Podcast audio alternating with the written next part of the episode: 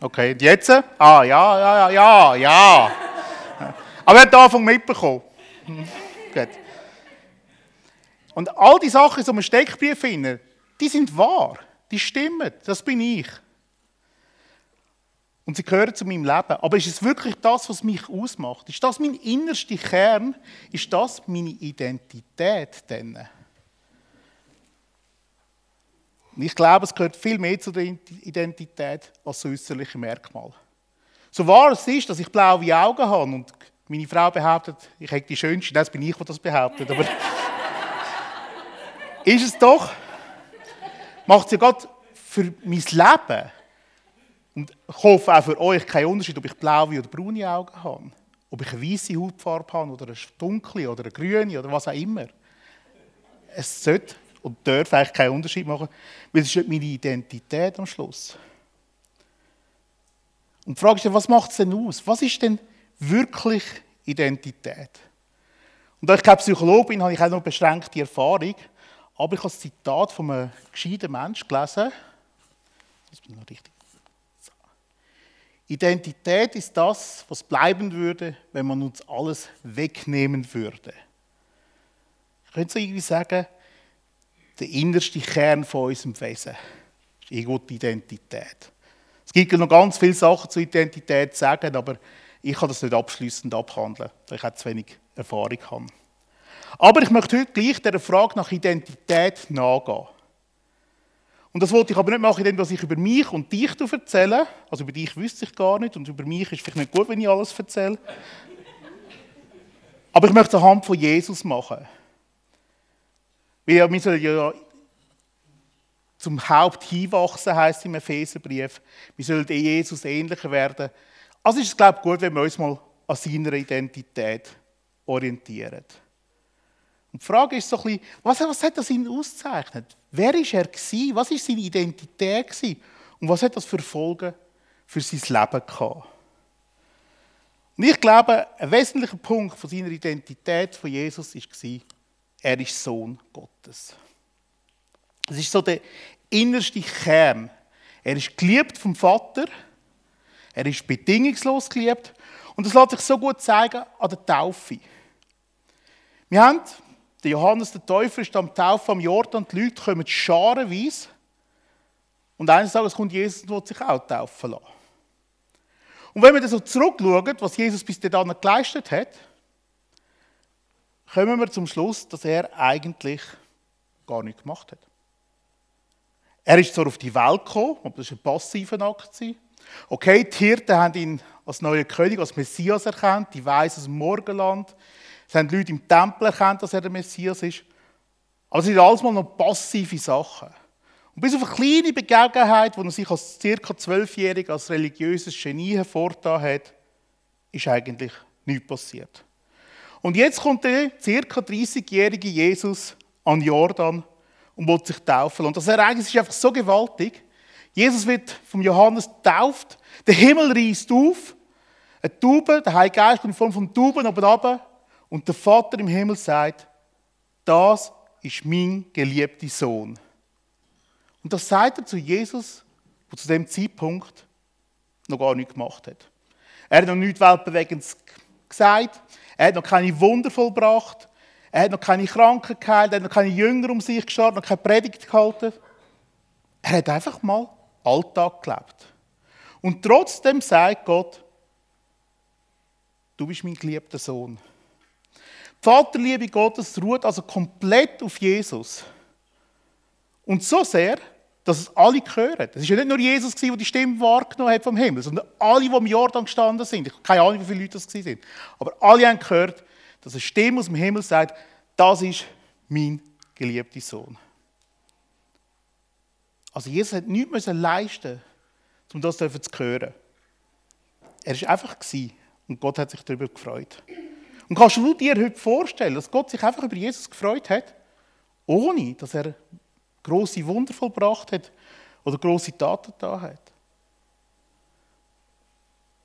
Und eigentlich ist es ganz krass, dass wenn wir ja mit Jesus leben, wir ja auch Kinder Gottes sind. Und wie auf Jesus ruht der liebevolle Vaterblick von Gott heute Morgen Auf dir und mir. Gottes Herz schlägt bedingungslos für dich und mich heute Morgen. Unabhängig davon, was du in der Vergangenheit gemacht hast, unabhängig davon, was du in der Zukunft wirst machen, unabhängig, ob du den Zehnten zahlst oder nicht zahlst, Gott liebt dich einfach.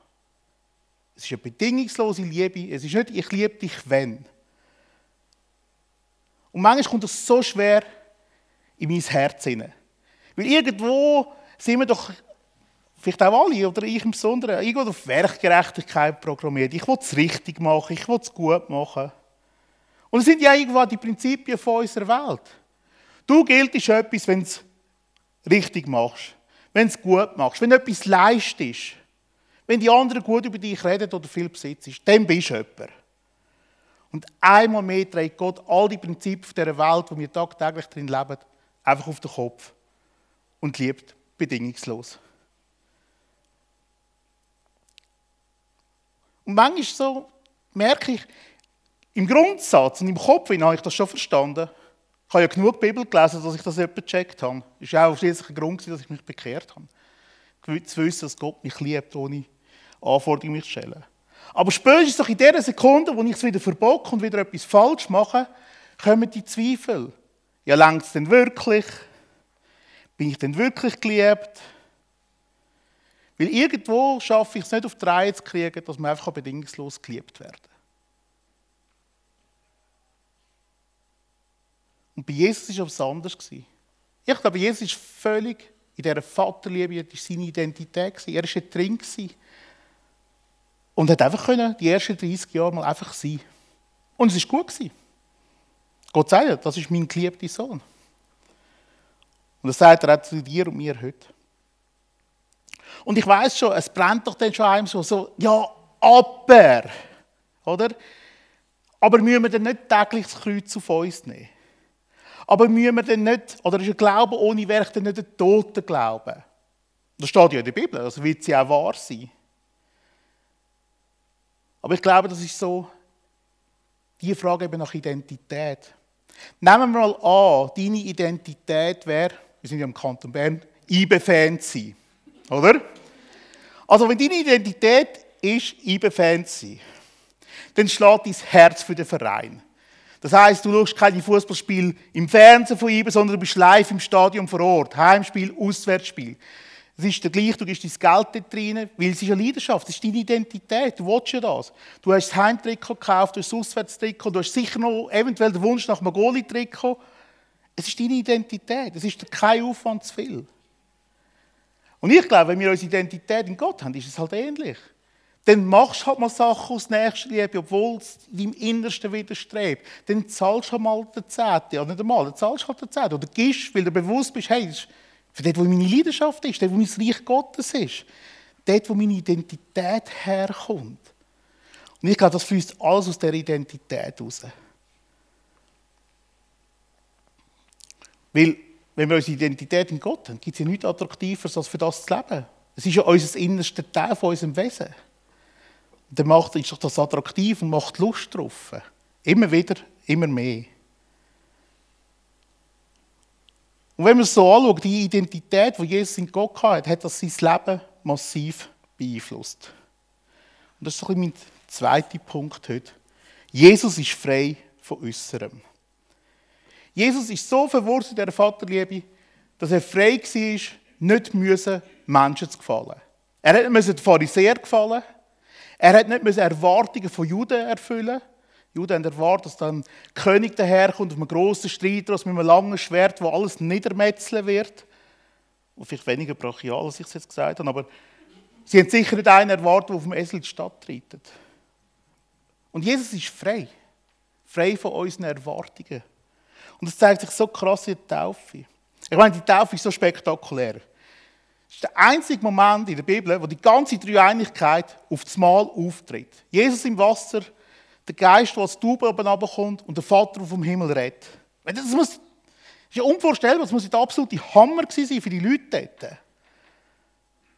Und dann ist das vor, ich weiß Hunderten von Leuten passiert. Und ich meine, jetzt will ja Jesus etwas Neues bringen, er will die neue Botschaft bringen. Hey, marketingtechnisch, der absolute ideale Moment. Jetzt hat es Boom gemacht.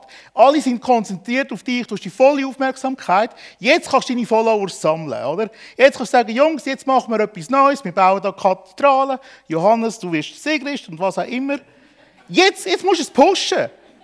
Jetzt. Jetzt wird der Moment. Und was macht Jesus? Er geht in die Wüste, zwar geführt vom Heiligen Geist in den absolut lebensfeindlichen Ort, wo es zu wenig zu essen gibt, zu wenig zu trinken, riesige Hitze, soziale Isolation. Und wenn das nicht schon hart genug ist, kommt noch der Teufel ins Spiel, wo er sich auch noch auseinandersetzen Aber es ist schon krass. Jesus ist frei von unserem menschlichen Denken, von, von Erfolg, von marketingtechnischen Strategien und, und, und. Er ist frei von menschlichen Kriterien, will seine Identität so in der Vaterliebe Gottes gegründet. Er hat sie dort. Und ihm war klar, ich lebe lieber mit Gott in der Wüste von meinem Leben, als ein Leben ohne Gott und voller Ruhm und Anerkennung und die perfekte PR-Aktion gestartet zu haben. Und so kommt Jesus in Konfrontation mit dem Teufel, wo ihn versuchen wird. Und ich glaube, er widersteht dem Teufel, will eben seine Identität, so in der Vaterliebe Gottes ruht. Aber wenn wir doch mal anschauen, wie der Satan das probiert zu bewerkstelligen mit seinen Lügen. Matthäus 4,3. Da trat der Versucher an ihn heran und sagte, wenn du Gottes Sohn bist, dann befiehl doch, dass die Steine hier zu Brot werden. Die Versuchung, der Angriff, ist ein Angriff auf die Identität von Jesus. Wenn du Gottes Sohn bist, also der Teufel stellt das in Frage, dann mach etwas. Beweis es. Bring Leistung, dass du Gottes Sohn bist. Mach jetzt, du hast jetzt Hunger, dann mach aus diesen Steinen Brot.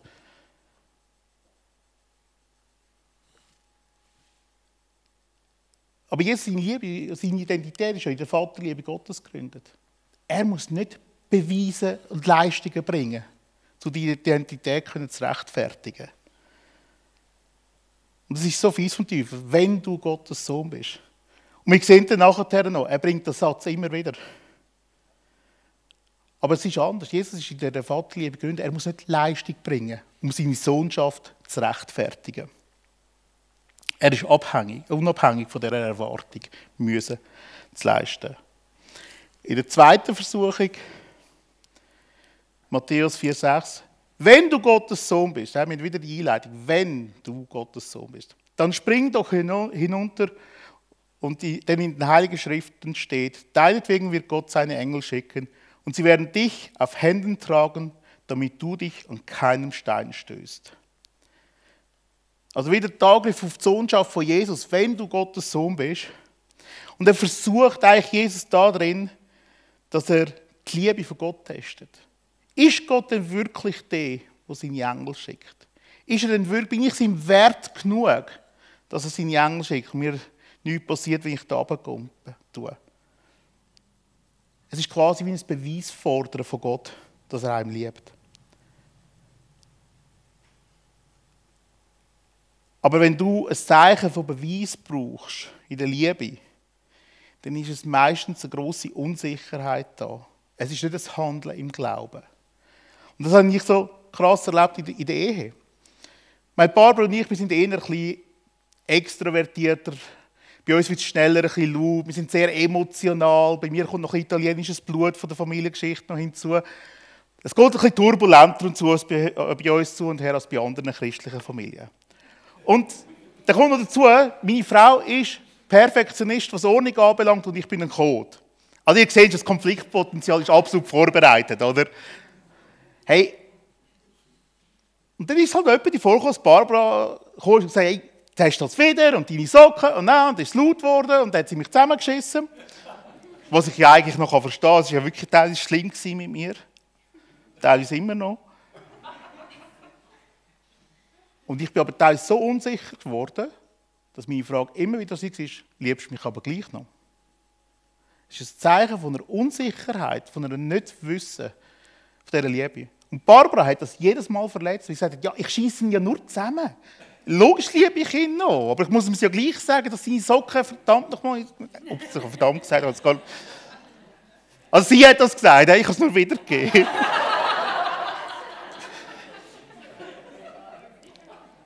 aber Fakt ist, wer sich seiner Liebe sicher ist, fordert keinen Beweis. Und das, was Satan macht, ist eigentlich fordern Beweis. Zeig, wenn du wirklich so ein Gott bist, dann bring den Beweis. Forder Gott raus. Test es. Aber Jesus muss nicht. Weil seine Liebe ist im Vater. Er ist sich seiner Identität im Vater bewusst. Er muss keinen Beweis von dieser Liebe bringen. Und die dritte Herausforderung, Matthäus 4, 8 bis 9. Zuletzt führte der Teufel Jesus auf einen sehr hohen Berg, zeigte ihm alle Reiche der Welt in ihrer Größe und Pracht und sagte, das alles will ich dir geben, wenn du dich von mir niederwirfst und mich anbetest. Die ultimative Herausforderung. Satan offeriert Jesus alles, was die Welt zu bieten hat. Alle Reichtum, alle Häuser, alles. Alles Schöne, alles annehmlich, alles, was ja eigentlich cool ist. Jesus könnte alles haben, wenn er ihn arbeitet. Und um ihm arbeiten zu können, müsste er ja seine Identität in Gott aufgeben. Er kann nicht die Identität in Gott haben und Satan gleichzeitig arbeiten. Das geht nicht. Der Teufel attackiert dich und mich auch jeden Tag und will uns die Identität, die wir in Gott haben, strittig machen. Und es sind so drei Hauptthemen, wie wir es jetzt gesehen haben. Leistung. Ich bin doch das, was ich leiste, das, was ich vorweisen kann, meine Erfolge. Beliebtheit. Ich bin das, was andere von mir denken sie mich cool finden, ob ich geliebt bin. Oder ich bin das, was ich besitze. Ich bin jemand. Ich habe schließlich vier Autos, also nicht ich, das wäre ja schön, aber es ist nicht so. Vier Autos, ein Konto voller Aktien, die voll gut laufen und so weiter. Ich bin, was ich kann. Und mit diesen Lügen und noch weiteren versucht doch Satan immer wieder, unsere Identität, die wir in Christus haben, streitig zu machen. Und es ist ja verlockend. Wie schnell sind wir stolz auf das, was wir erreicht haben, auf unsere Erfolge, unseren Schulabschluss, unseren super Job, der unser sechsstelliges Einkommen generiert. Wie schnell sind wir stolz, weil uns alle lässig finden und super finden und finden, wie sagen, weiss wie fromm. In den Kirchen macht das gar keinen Halt, oder? Ah, der ist so fromm und ja. Und dann finden die Leute auch, ja, die Leute mich einfach lieben und sie müssen meine Predigten toll finden oder meinen Worship super finden. Ich bin nur dann gut, wenn, wenn alle sagen, hey, hast super Worship gemacht heute. Und das Krasse ist ja immer dann, was ist, wenn es dann mal nicht mehr stattfindet. Gell? Wenn mal die Leistungen eben nicht mehr on the top sind. Ja? Ein Sportler, viele Sportler kommen in massive Depressionen rein, nach dem Sport. Weil sie auf einmal eben nicht mehr die gefeierten Stars sind, sondern nur noch Ex-Nationalspieler, Ex-Tennisstar und so weiter.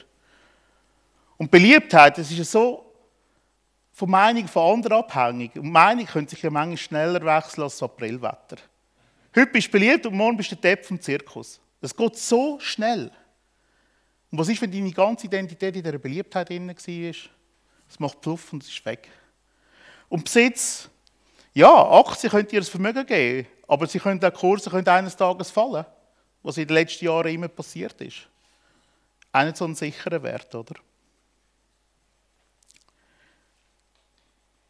Da verhebt die Identität in Christus um einiges mehr. Weil sie ist bedingungslos. Sie ist frei von Äußerem. Sie ist dir einfach zugesagt, weil Gott dich liebt. Der Dr. Neil T. Anderson, keine Ahnung, wer das ist, aber ich habe sein Zitat gefunden, hat gesagt, das Verständnis deiner Identität in Christus ist absolut grundlegend, um ein siegreiches und ausgewogenes Leben in Christus zu führen. Es eben beständig ist. Weil das eben festen Grund hat im Leben und im Alltag. Beliebtheit, Besitz und Leistung, haben wir ja gesehen, die können, die können vergehen. Das hat keinen Ewigkeitswert. Und trotzdem schafft Satan immer wieder, genau an dem Punkt doch anzugreifen und zu guseln in unserem Leben. Und führt unsere Herzen dazu, dass wir auf einmal dort drin unsere Identität suchen. Und mach dir mal Gedanken, oder besprich es mal mit deiner Kleingruppe. Wo macht das Satan bei dir? Welche Lüge tut er bei dir verwenden, wo er immer wieder Erfolg hat? Bei mir ist es sehr oft, du längst nicht. Das ist immer so ein Triggerpunkt. Du längst nicht. Mit dem Lebensstil längt es definitiv nicht, dass du Kind Gottes sein Und ich bin so froh, dass ich ab und zu die Bibel lese. Nein, ich gehöre zu der Kategorie Bibelhörer. Ich finde Bibel los etwas für mich genial. Also wenn du Bibellesemuffel bist, probier es mal mit Hören. Das ist wirklich empfehlenswert. Und ich liebe es, einfach die Texte zu hören und mich in die Szene hineinzuversetzen.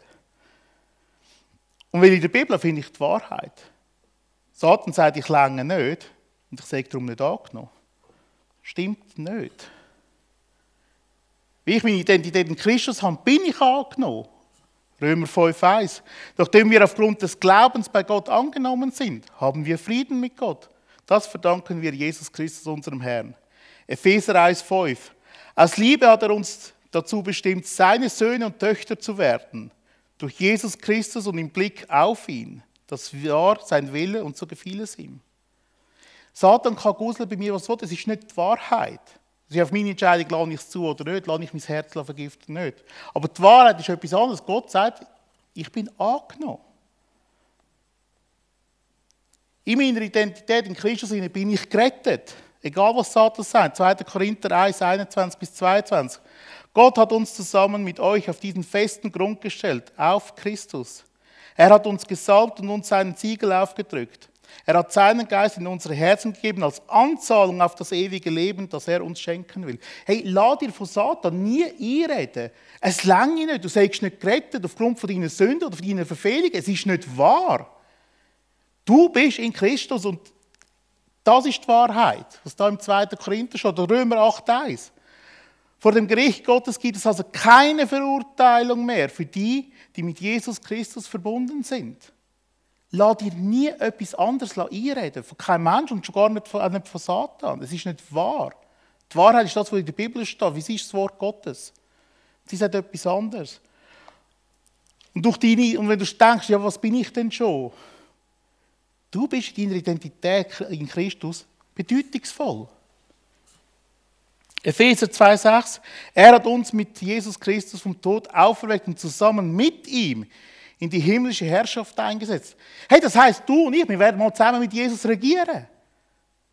Weil du bedeutungsvoll bist, hat dich Gott dazu bestimmt. Apostelgeschichte 1 sagt, aber ihr werdet mit dem Heiligen Geist erfüllt werden und mit diesem Geist wird euch, dieser Geist wird euch die Kraft geben, überall als meine Zeugen aufzutreten. Hey, du bist für Gott so bedeutungsvoll, dass er will, dass du in dieser Welt, die Gott nicht kennt, Zeugnis bist für sein Wirken, für seine Liebe, für seine bedingungslose Liebe, die uns allen zugesagt ist. Hey, lass dir in deinem Leben nichts anderes einreden. Es ist nicht wahr. Gott hat dich geliebt. Von Anfang an. Und Gott liebt dich in deinen dunkelsten Momenten und auch in deinen frommsten, besten Momenten. Es macht für ihn keinen Unterschied, weil seine Liebe ist bedingungslos. Es ist nicht geknüpft, wenn du, dann ich. Oder ich tue nur, wenn du. Es ist dir bedingungslos zugesagt. Und zum Schluss von meiner Predigt kannst du eigentlich alles wieder vergessen. Wenn, jetzt komme ich aber mit einer Bedingung, wenn du diesen Satz in dir kannst verinnerlichen dass du ein geliebtes Kind von Gott bist. Wenn du das in deinem Herzen trägst, dann kannst du wirklich meine Predigt vergessen. Weil dann hast du alles kapiert, was du kapieren musst. Amen.